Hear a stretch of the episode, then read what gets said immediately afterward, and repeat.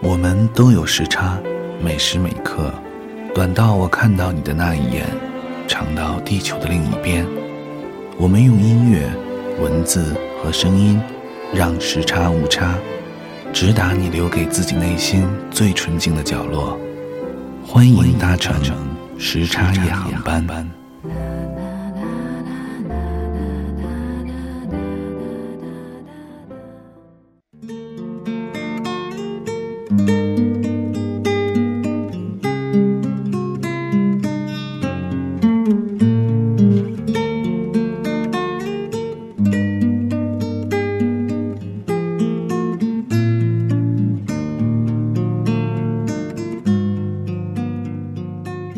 是个便利店老板，其实我原是想开一家旅馆，旅馆开在那种依山傍水、白墙黑瓦的古城里。平日里闲时无所事事，到处游荡，困了就睡觉，喝酒弹琴聊人生吹理想，还能认识许多姑娘。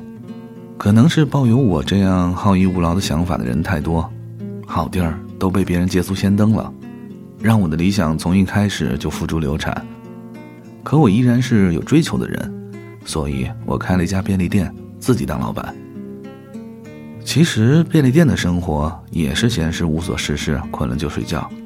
只不过前者让我觉得那是挥霍青春，而后者则像是安享晚年。便利店通常是八点开门，一直到十一点左右才能歇店，十几个小时的营业时间。逐渐的，便利店的生意有了起色，我每天都能遇到很多形形色色的顾客。有些人一回生二回熟，成了熟客；有些人我再也没看过。我每天听到的最多的话就是“老板结账”，这让我有时候甚至期待有戴着面罩的劫匪持刀冲进店里来打劫，好让我的生活发生一点波澜。我在网上发了一则招聘，几天以后我接到电话，电话那头是柔柔的女声，说话有点拘谨，来询问兼职的事宜。说了几句，我就让他明天来我店里面试再说。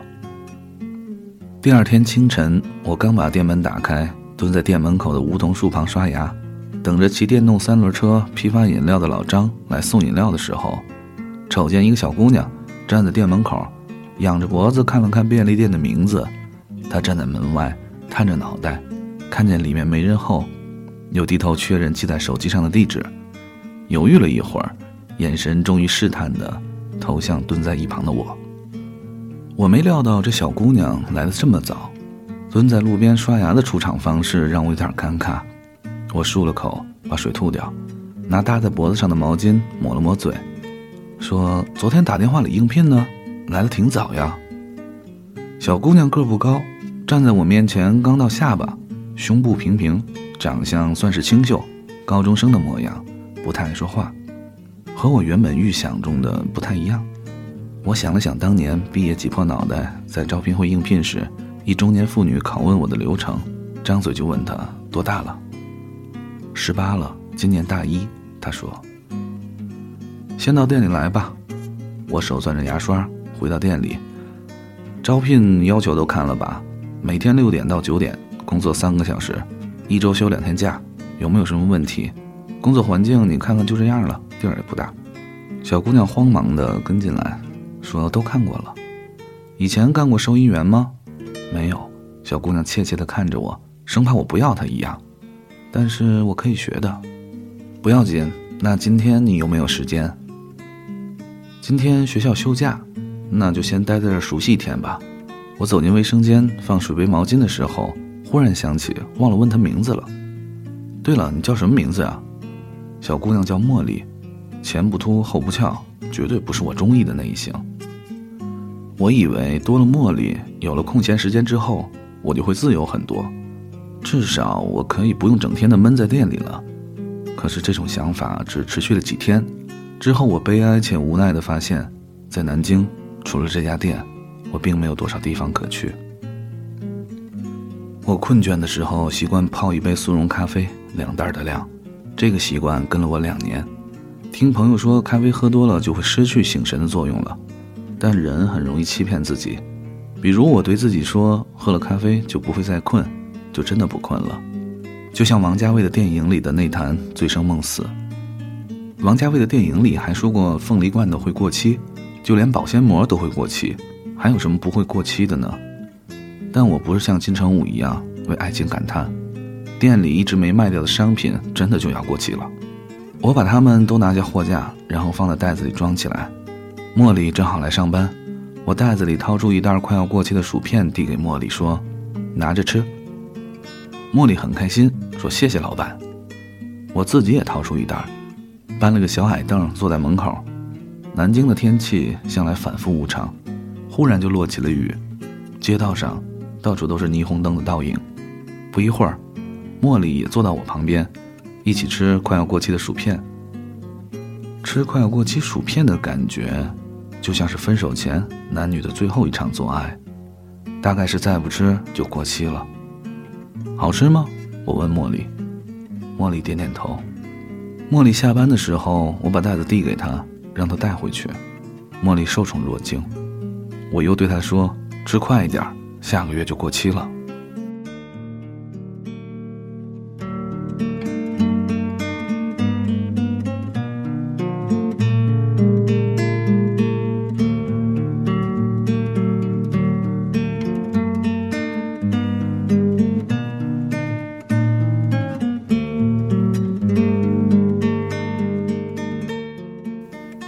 玄子是我在这里少有的哥们儿之一，他偶尔会来我这里。在开便利店之前，我信誓旦旦地告诉他，以后我开了店，店里东西随便拿。结果被他真当回事儿了。于是大学那会儿，我们可以借其中一个人的生活费拿去泡妞，然后两个人在月底饿着肚子，对着皱巴巴的烟盒，一支一支数烟抽的行为一去不复返。他现在在我店里只限于抽十五块钱以下的烟。玄子向来口无遮拦，他那天来我这里看见茉莉时，第一句话就是：“我操，你什么时候找了一个老板娘？”茉莉当时脸就红了，低着头不好意思说话。我骂他：“滚蛋！不说话没人拿你当哑巴。”说罢，我得意地掏出烟给他点上，说：“店里的员工别乱说话，吓着人家。”我暗示他，我好歹也有了员工，也算是有身份的人了。他把顺路买的卤菜放在柜台上，从冰柜里抓起巧乐兹，拆开咔嚓一咬，和茉莉打了招呼，转脸和我说：“这姑娘不错，比你之前那个好。”我没搭理他，对茉莉说：“别介意，他这人就这样。”茉莉抿嘴笑着说：“我知道他是在开玩笑。”我抽出一个方便桌，货架上掏出几瓶啤酒、几袋花生米，招呼玄子去门口喝酒。他叫什么呀？玄子面对面坐在板凳上，看了一眼店里的茉莉，问我：“茉莉，我话音刚落，玄子就对店里招招手。茉莉妹子会喝酒吗？你能别老烦我店里的员工吗？把人小姑娘给吓着了。我预想茉莉会拒绝，没料到过了一会儿，茉莉真的搬了个小板凳，跑出来坐了下来，还不太放得开，对我俩腼腆一笑。我怕茉莉为难。说不喝也没事儿，茉莉说喝一点没关系的。我说那别喝多。我和玄子一喝起酒来就没完没了，期间有顾客来，茉莉就跑进去结账，又回来坐下喝，小脸儿喝得红扑扑的。我偷看了一眼喝了一瓶多啤酒有点上脸的茉莉，注意到她有一双小鹿般闪烁的眼睛。我和茉莉就在一旁听玄子吹牛逼。这傻逼喝多了，旁边多了一姑娘，更来劲了，洋洋得意地仗着比茉莉多了几年在社会上摸爬滚打的经历，以大龄青年的身份，朝着茉莉吐着唾沫星子吹牛。我和玄子在大学的时候组过半吊子的乐队，丫最爱唱歌，唱到一半停下来，高举金属礼玩跳水，还有一次真的跳了下去，结果没人拖着，直接摔了个大马趴。我们在台上笑着前扑后仰，也不唱歌了。结果被酒吧老板赶出了酒吧，这事儿后来一直被他引以为耻。后来毕业，乐队就解散了。我混了几年，用爹妈的钱开了这家店。他跑去琴行给人当老师，那里学琴的学生们最喜欢的乐队是五月天。玄子和茉莉胡天海吹的时候，兜里响起的手机铃声打断了正说在兴头上的玄子。玄子不悦地掏出电话，看到来电显示，立马变了脸色。表情温顺的像是一条狗。老婆啊，我这陪哥们儿喝酒呢，这就回家，这就回。他起身离开，骂骂咧咧的说：“擦，屁股还没捂热呢，先走了。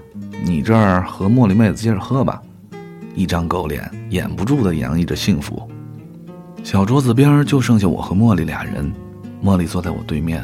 玄子走了以后，气氛突然有点冷，把剩下半瓶啤酒吹到底儿，我就对茉莉说：“要不今天你先回去吧。”坐在我对面的茉莉，理了理额前被夜风吹得有点凌乱的刘海说：“我收拾一下再走。”我就和她一起收拾满桌的狼藉。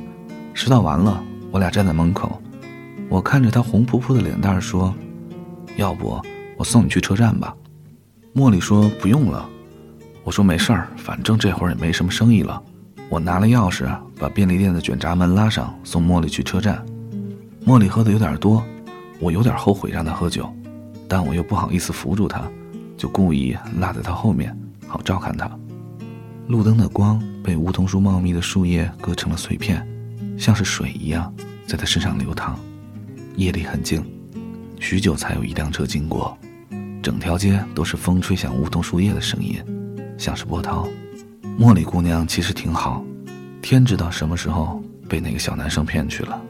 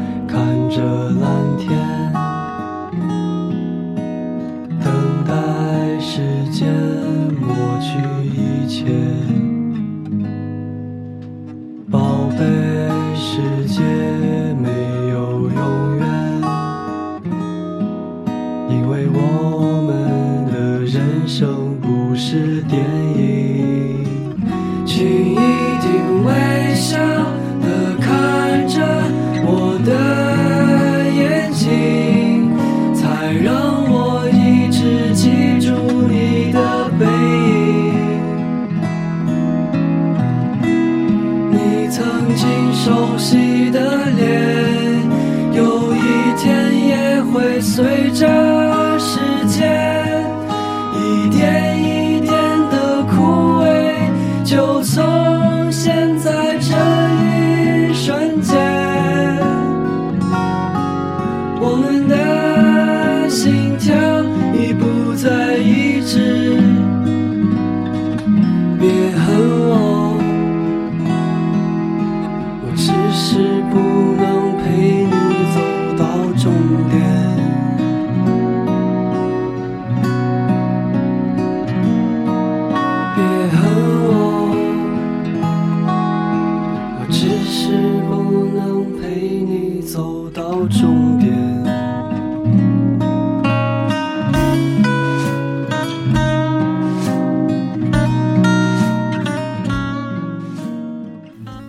在没顾客的时候会低头玩手机，我从没去问他对着手机在干什么。他在我眼中是神秘的，我窥见的只是他的一角，而我的一切生活对他而言，只是放大几倍的从六点到九点的工作时间。对一个不了解的人产生好奇很正常。我趴在柜台对面问茉莉：“茉莉，你有男朋友没？”茉莉警惕地看了我一眼，说：“没有，怎么了？”可怜，大学生男朋友都没一个。我嘲笑他，心里却有点开心。作死！茉莉被我调戏之后，总爱这么说。茉莉是个笨手笨脚的姑娘。有天，她踩着板凳在货架顶上换货，不小心把什么东西撞倒了。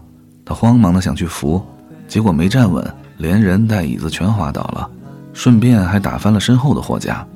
茉莉坐在地上，哭得稀里哗啦，说。对不起，老板，我把货架弄倒了。我赶忙跑过去把他扶起来，说：“身上有没有事儿？”茉莉先是摇摇头，又仰着脑袋，眼睛红红的，也不知道是疼的还是做错了事。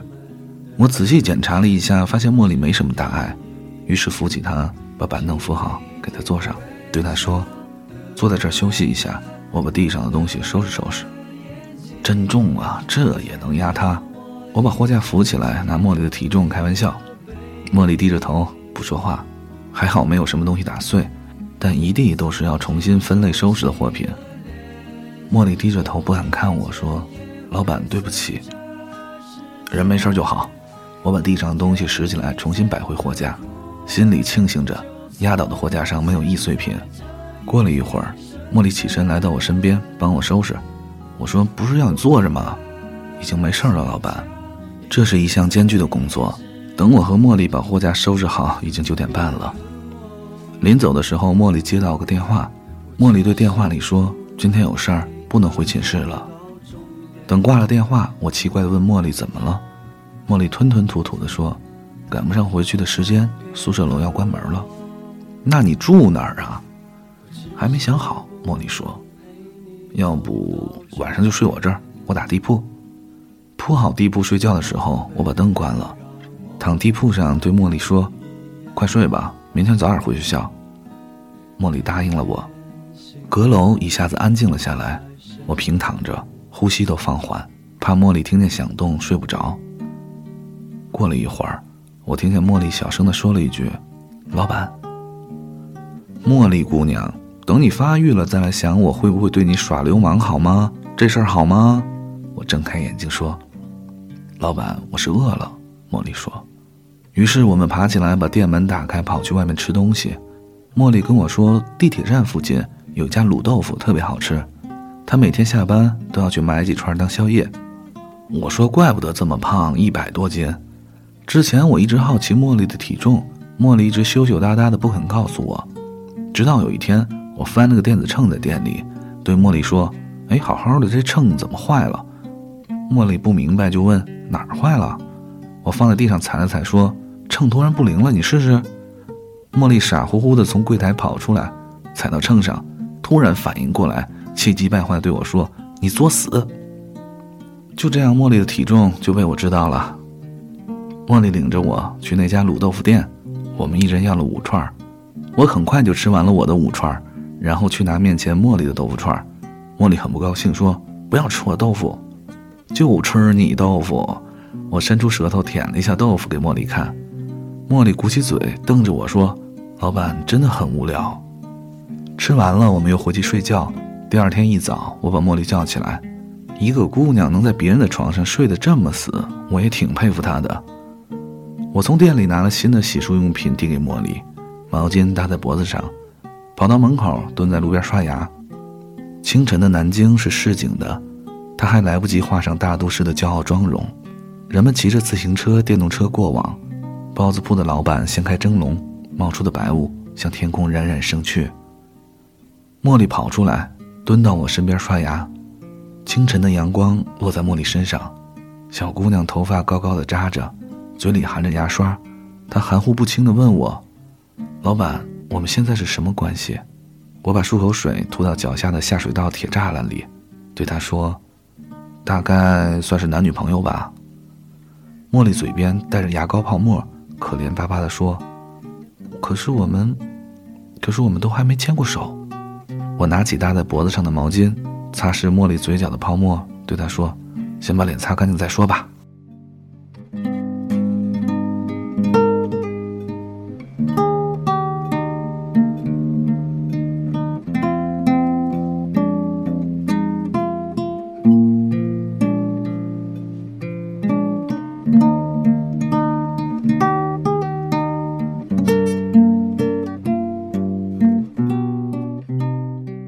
茉莉走出店门的时候，她忽然转过身，伸出手，微眯着双眼对我说：“牵一下手再走。”我看着此时的茉莉，她原本并没有多么美丽，却在这一刻出奇的清秀。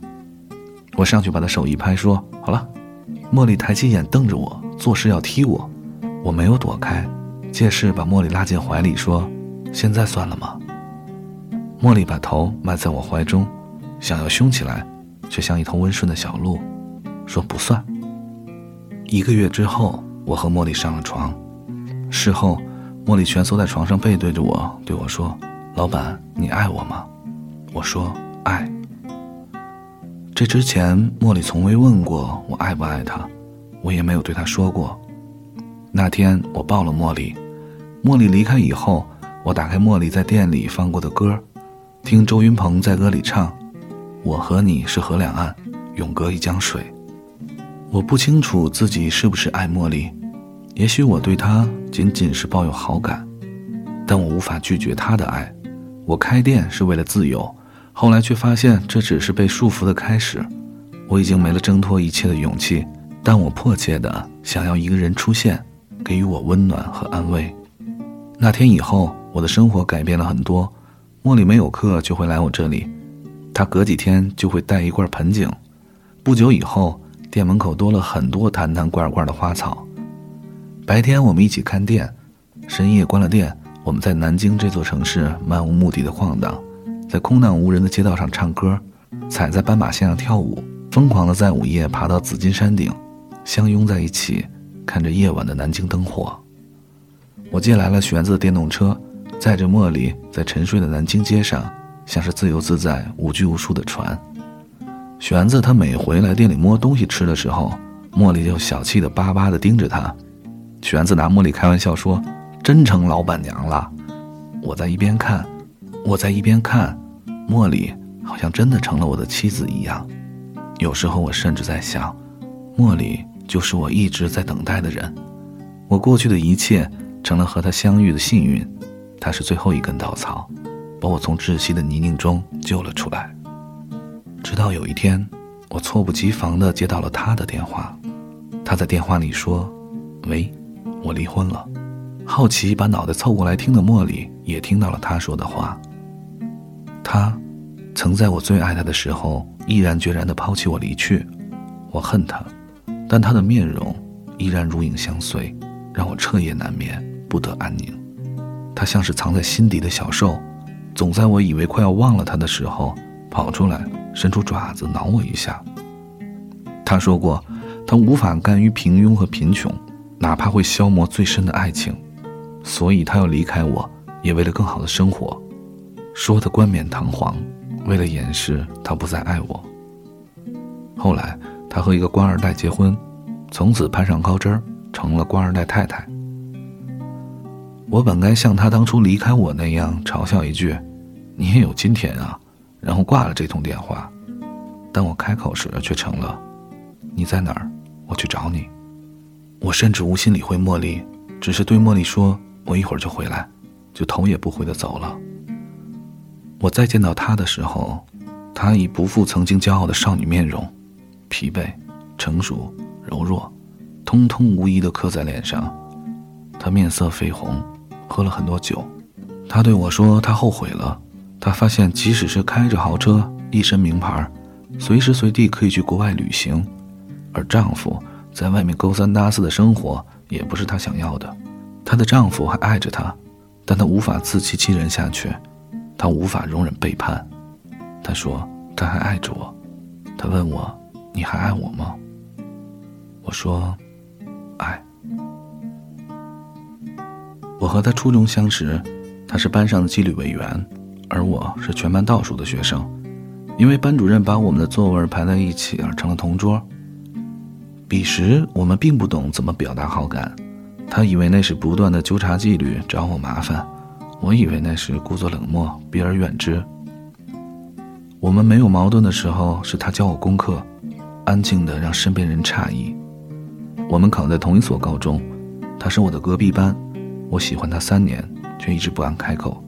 大学以后，我去了和他同一座城市的另一所大学，他把我当好朋友。上大学以后，不停的恋爱又失恋，然后又找我喝酒倾诉宣泄，直到大二那年，他失恋，在夜摊上喝了很多，他叫我去，我和他面对面的隔着一张桌子，看见他拨通我的手机号，不顾别人诧异的目光，对着手机大喊我的名字说：“你他妈爱不爱我？爱啊！我那时候说，和那时候一样，我们心照不宣的开房。吻他的时候，他眼神流离，说：“我们结婚吧。”你不是一直想开一家旅馆吗？我从那个人身上拿了很多钱。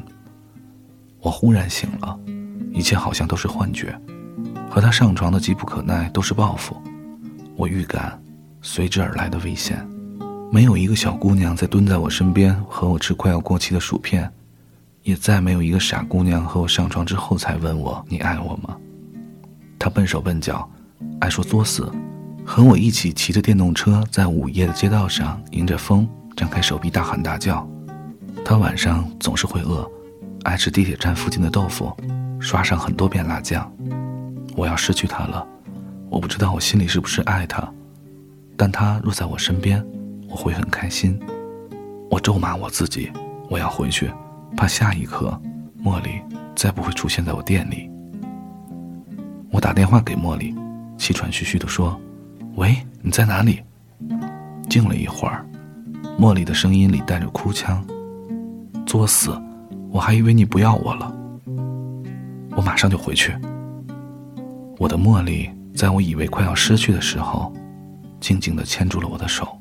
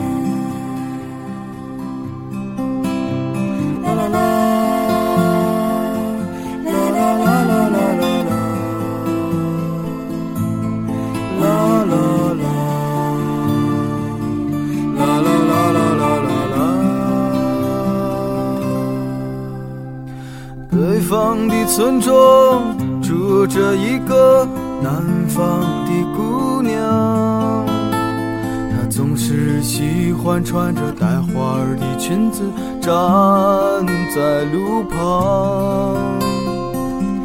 她的话不多，但笑起来是那么平静悠扬。她柔弱的眼神里装的是什么？是思念。的忧伤。南方的小镇，阴雨的冬天，没有北方冷。他不需要臃肿的棉衣去遮盖他似水的面容。他在来去的街头留下影子，方向在回眸人的心头。时间，方向已飘散，影子已不见。南方姑娘，你是否习惯北方的秋凉？南方姑娘，你是否喜欢北方人的直爽？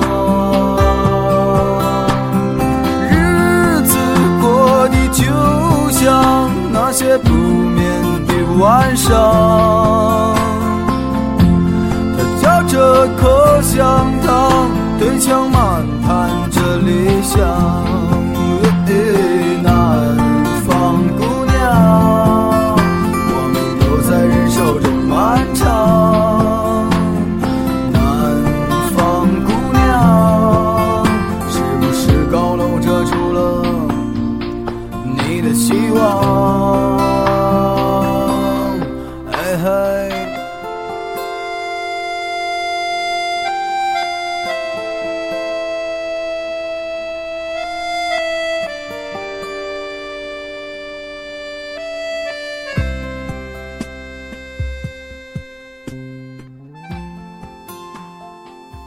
茉莉之后跟我说，她那天看着我离开，心里以为真的就要失去我了，而我只能抱着她对她说：“对不起，再也不会了。”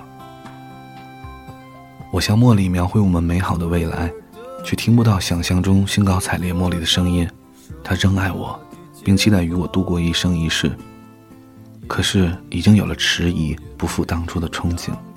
我是愧疚的，我不敢想象那天我离开的那段时间，茉莉的悲伤。尽管茉莉这以后再也没提起过那天发生的事儿，尽管我们彼此欢乐恩爱，并心照不宣的想要忘掉。但那天之后产生的遐隙仍然会被时间发酵，并终有一天化为矛盾，伤透其中一人的心。有一天，我鬼使神差地关了店门，背着茉莉去茉莉的学校。我想要自己看上去年轻一点，于是就在衣柜里找了很久的衣服，翻着翻着，我突然很难过。我有一种感觉，什么也回不去了。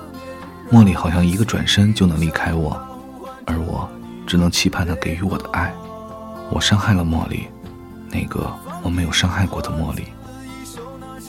茉莉的学校很大，我花了两个钟头绕了学校一圈。期间，我想进图书馆，工作人员把我拦住，冷冷地对我说：“要有借书卡才能进。”是的，我不属于这所学校，我只想要偶遇茉莉。一路上，我都在想，遇见她，她会是什么样的表情？是喜悦？还是惊讶，会不会过来牵住我的手，还是抱住我？但我没能遇见她。我想起，我甚至没有一个合理的理由出现在这里。你爱我吗？这一次，我成了问的那个人。我现在问茉莉，不是因为我想知道茉莉爱不爱我，而是怕下一刻就得不到这个答案了。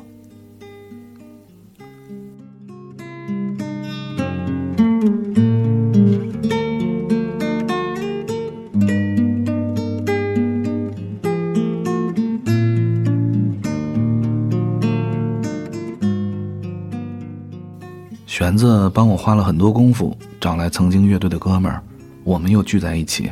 那一天是茉莉的生日，我们包下一间酒吧。生日那天，我把店门关了，对茉莉说：“带你去个地方。”茉莉埋怨我说：“干嘛关店？我们在店里过生日就好了呀。”我不由分说，拉着茉莉去了那间酒吧。他们把灯都关了，里面黑漆漆的一片。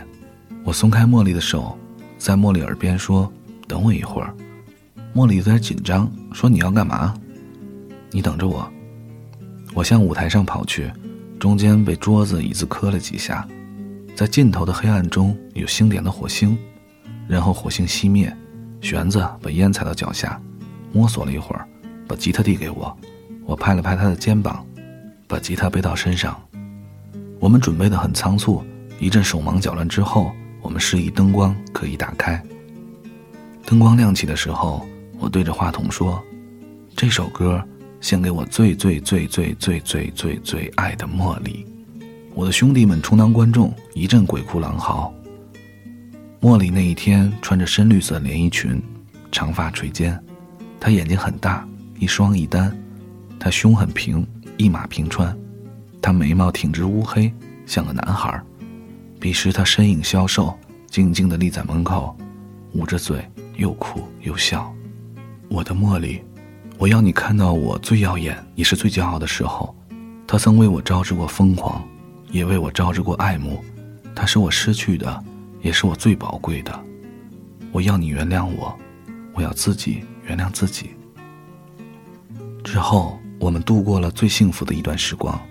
那是茉莉大三的时候，她整天规划我们的未来，幻想我们有个孩子，生老病死，一生一世。她搂着我说。等到大学毕业了，就娶她好不好？她越来越优秀、出众、美丽。她经常会对我说：“学校里有哪个男生对她有好感？哪个男生怎么怎么样？”她像个孩子一样炫耀，想要我的宠爱。可与此同时，我毫无变化，我依然是个平凡普通的便利店老板，等待着老去。明天永远一模一样。终于在某一天。他眼睛红肿的来店里，神情萎靡，什么也不说。我问他怎么了，纠缠了很久，他才告诉我，他说我们的事儿，他的父母知道了。他的父母并没有像想象中一样大发雷霆，他的父亲用最和蔼亲近的语气和茉莉谈了很久，真诚到茉莉无法拒绝，最后委婉地告诉茉莉，我们之间是没有可能的，无关父母，这些茉莉其实早就知道的，他一直在等待，也许连自己都察觉不出的等待，等待这份爱情的过期。茉莉越来越冷淡，话变得越来越少。因为学业，他甚至很长一段时间没来找我。他说：“过了那么久，再长的热恋期也早就过了，是吗，我的茉莉？你是上天派来解救我的天使，在我生活的快要窒息的时候抱紧我，给予我温暖。但你愿意陪我在泥泞中待一辈子吗？明天、后天、将来，也依然愿意吗？”犹豫了很久很久。我还是拨通了那通电话。喂，茉莉，我们分手吧。经过了大段的沉默，茉莉说：“好。”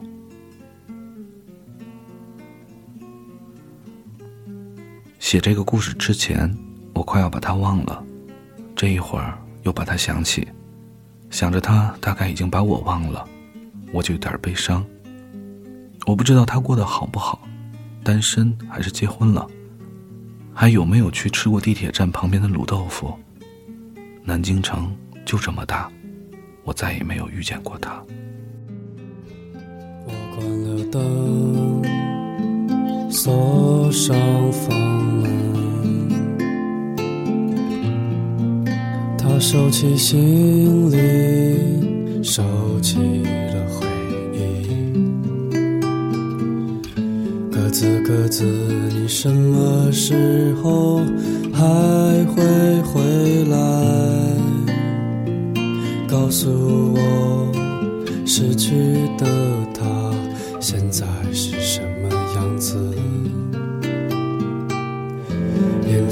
正看着他歇斯底里。孤独的孩子，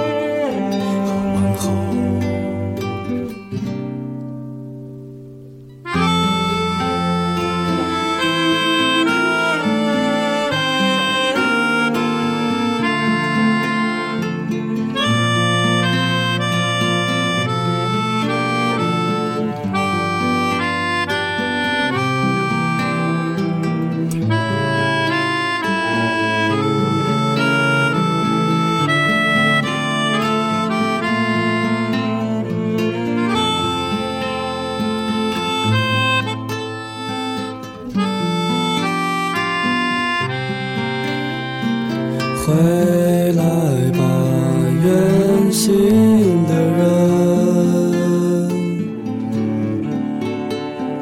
快回来讲完还没结尾的故事，带回来他的消息。